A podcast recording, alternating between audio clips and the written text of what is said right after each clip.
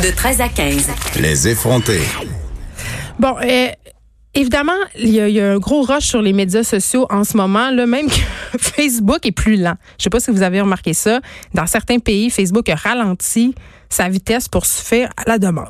Et là, ce qu'on voit passer de plus en plus et depuis le début de la crise parce que les gens mangent, OK? Puis ça, là, c'est normal. Là, les gens mangent, les gens en fait, on est chez nous, on fait de la bouffe. C'est rassurant de faire de la bouffe, on fait des repas en famille.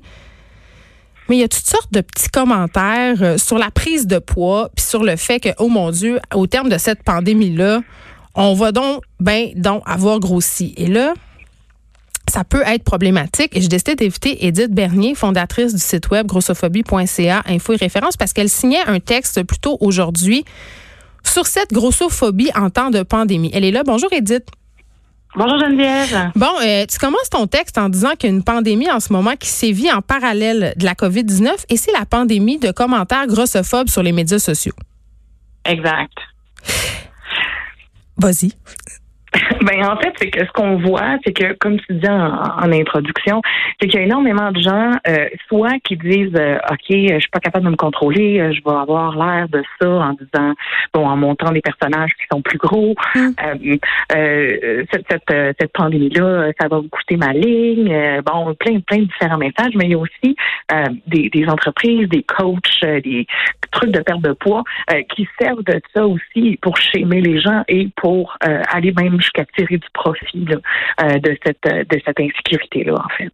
Mais oui, moi j'ai vu passer des commentaires euh, Là, on dira pas des nutritionnistes parce qu'on n'a pas le droit. Les nutritionnistes sont régis par un autre professionnel, mais j'ai vu des commentaires de coachs de gestion de poids, mettons, de personnes qui s'intéressent fortement, fortement à l'alimentation et au maigrissage, des personnes qui promettaient des trucs pour se tenir loin du frigidaire de façon à conserver ou à avoir son beach body pour quand on serait enfin délivré de ce confinement-là. Ça, ça fait mal, des commentaires comme ça, quand on voit circuler ça. Ben c'est surtout qu'en fait, on, on, se demande, c'est où la priorité de ces gens-là? Euh, je veux dire, on est dans une période de crise, on est dans une période où, où on, on vit avec une nouvelle normalité depuis déjà à peu près deux semaines. Mm. On en a probablement encore jusqu'au début mai si on regarde là, comment ça s'enligne selon les points de presse. Euh, je veux dire, la priorité, ça devrait être à notre santé, autant physique que mentale, mm. euh, à s'occuper de nos proches, à, à s'assurer euh, que, que bon, notre, malgré l'isolation, malgré la distanciation sociale qui sont nécessaires, on réussit à s'approvisionner en ce qu'on a besoin que ce soit des médicaments, des biens de première nécessité, de la nourriture, bien sûr, etc. Et euh, on, se juge, on trouve le tour de se juger dans notre réaction par rapport à ce stress-là.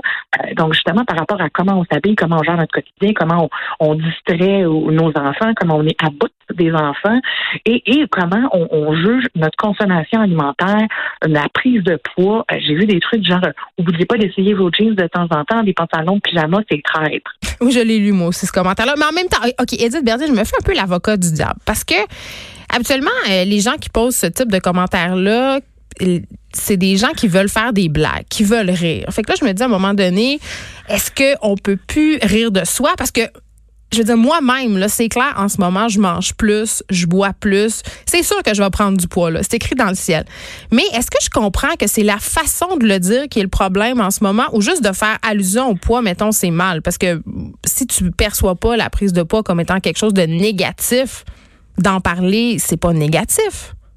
Non, mais d'en parler comme étant une fatalité, tu sais, comme, comme, oh my God, on va sortir de cette crise-là, on va tout être gros, on va tout être des patates. Non, mais on va tout prendre du poids. Ça, c'est sûr, là, on va se le dire. Non, mais c'est ça, mais prendre du poids, c'est pas la fin du monde. Puis comme je dis, on est confronté, là, à une situation qui est pas normale. On peut-tu se donner le droit d'avoir des réactions qui sont différentes? Euh, ça a été démontré de les changements alimentaires peuvent survenir quand on est exposé à des situations de stress. Dans l'article, d'ailleurs, je, je, faisais, je faisais une longue traduction d'un extrait. Euh, quand on est exposé de façon répétée, même à des stress qui sont mineurs, mm. ça se peut qu'on se retrouve à manger, à avoir envie de manger pour des raisons qui ne sont pas euh, homéostatiques. OK, mais ça veut dire quoi, ça? On, euh, mange pourquoi? On a envie de manger quand on n'a pas faim. Et que ça, en fait, c'est que ça peut changer les connexions au niveau du, du, sentiment de satisfaction au niveau du cerveau et que ça peut nous donner du réconfort. Et dans une période de stress, comme on vit en ce moment, est-ce qu'on peut vraiment juger les gens qui on, peut questionner pourquoi ça se passe, mais on le sait pourquoi ça se passe. C'est parce que les gens sont très stressés, très anxieux. Euh, je je regarde les gens dans mon fil Facebook en ce moment, l'anxiété est vraiment dans le plafond. Donc, est-ce qu'on peut vraiment se surprendre que ça arrive? Non. Et, et est-ce qu'on devrait juger que ça arrive? Ben, encore moins. Est-ce que tu as l'impression euh, qu'il y en a tant que ça du jugement? Parce que moi, je vois des gens bon, qui s'inquiètent de prendre du poids, ça c'est une chose. Mais je vois pas grand endroit où on juge les comportements alimentaires des gens, peut-être à part quelques cas isolés, euh, comme on citait tantôt. Là. Ben, je veux dire, l'inquiétude par rapport à la prise de poids est généralement liée dans la, forte majorité des, cas que moi j'ai vus mmh. par rapport à la consommation alimentaire. Donc, si on dit, OK, ben, je mange pas bien, je juge comment je mange et je juge de quoi je vais avoir l'air à cause de comment je suis pas capable de me gérer. De... Il, y a, énormément, je trouve, d'auto-jugement, d'auto-humiliation. C'est plus ça, c'est plus la façon dont nous, on se juge par rapport à, notre capacité à se restreindre ou pas. C'est ça, alors qu'on est dans des, circonstances qui sont exceptionnelles, comme je le disais tantôt. il n'y a personne d'entre nous, là, dans la majorité d'entre nous, qui avons vécu cette situation de confinement, d'isolement qu'on vit là. Donc, hmm. Donc, faut pas se surprendre si on n'agit pas comme d'habitude. On n'est pas comme d'habitude. Bon. Est-ce que ça peut, pour certaines personnes, ce contexte-là dans lequel on est en ce moment, faire surgir ou ressurgir des troubles alimentaires ou un, exacerber, si on veut, notre comportement conflictuel par rapport à la nourriture? Ben tout à fait parce qu'on est dans une situation où on est très livré à nous-mêmes. Donc on est vraiment là, on se met une grosse loupe sur soi. On a le temps de les voir nos petites bébites et on a le temps aussi d'angoisser. On n'a rien que ça à faire.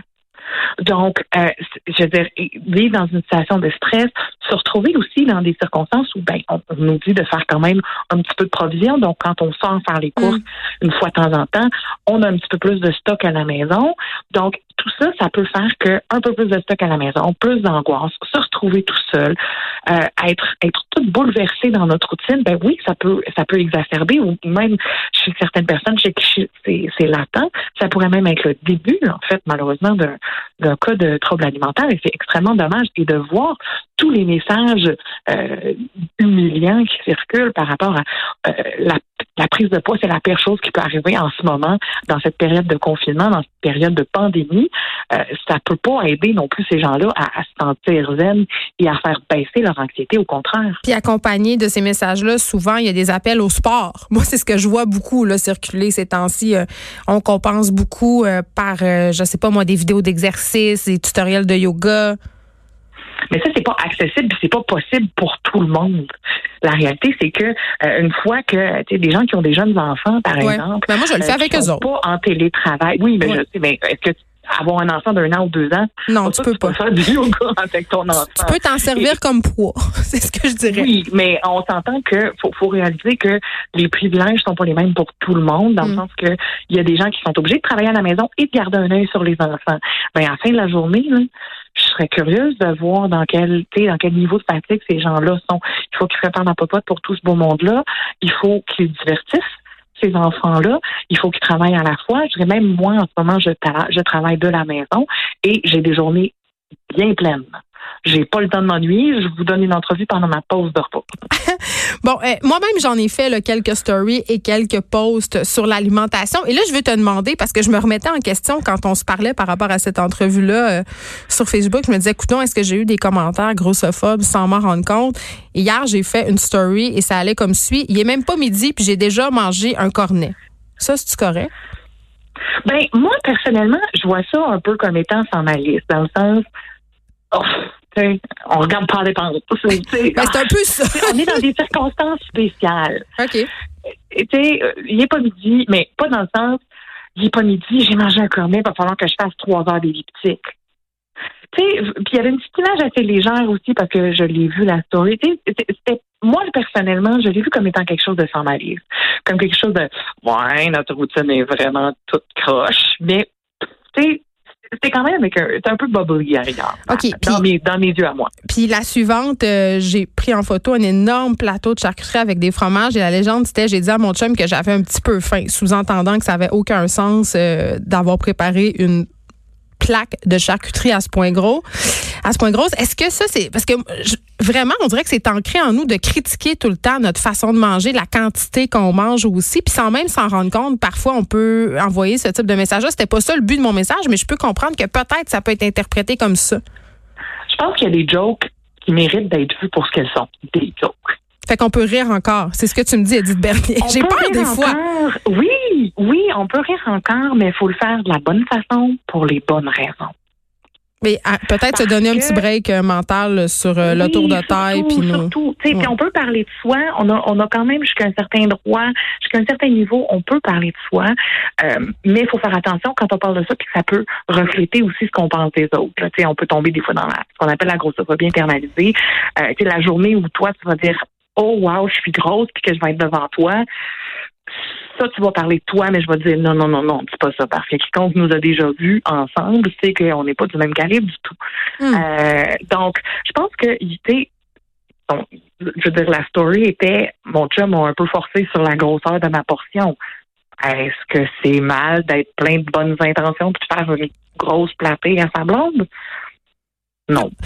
Mais ce que je comprends de ce que tu nous dis aujourd'hui, c'est qu'il faut peut-être se poser des questions et se demander comment les personnes euh, qui nous lisent vont interpréter. Edith Bernier, fondatrice du site web grossophobie.ca, info et référence, on peut aller lire ça. Et on rappelle quand même que les comportements et les habitudes alimentaires qu'on a en ce moment pendant le confinement, ben, ils sont temporaires et peut-être, et tu le soulignes bien à la fin du texte, euh, ils vont prendre fin à la fin du confinement. Puis c'est pas une pas fin, c'est pas grave non plus. Il faut, il faut donner un petit slack.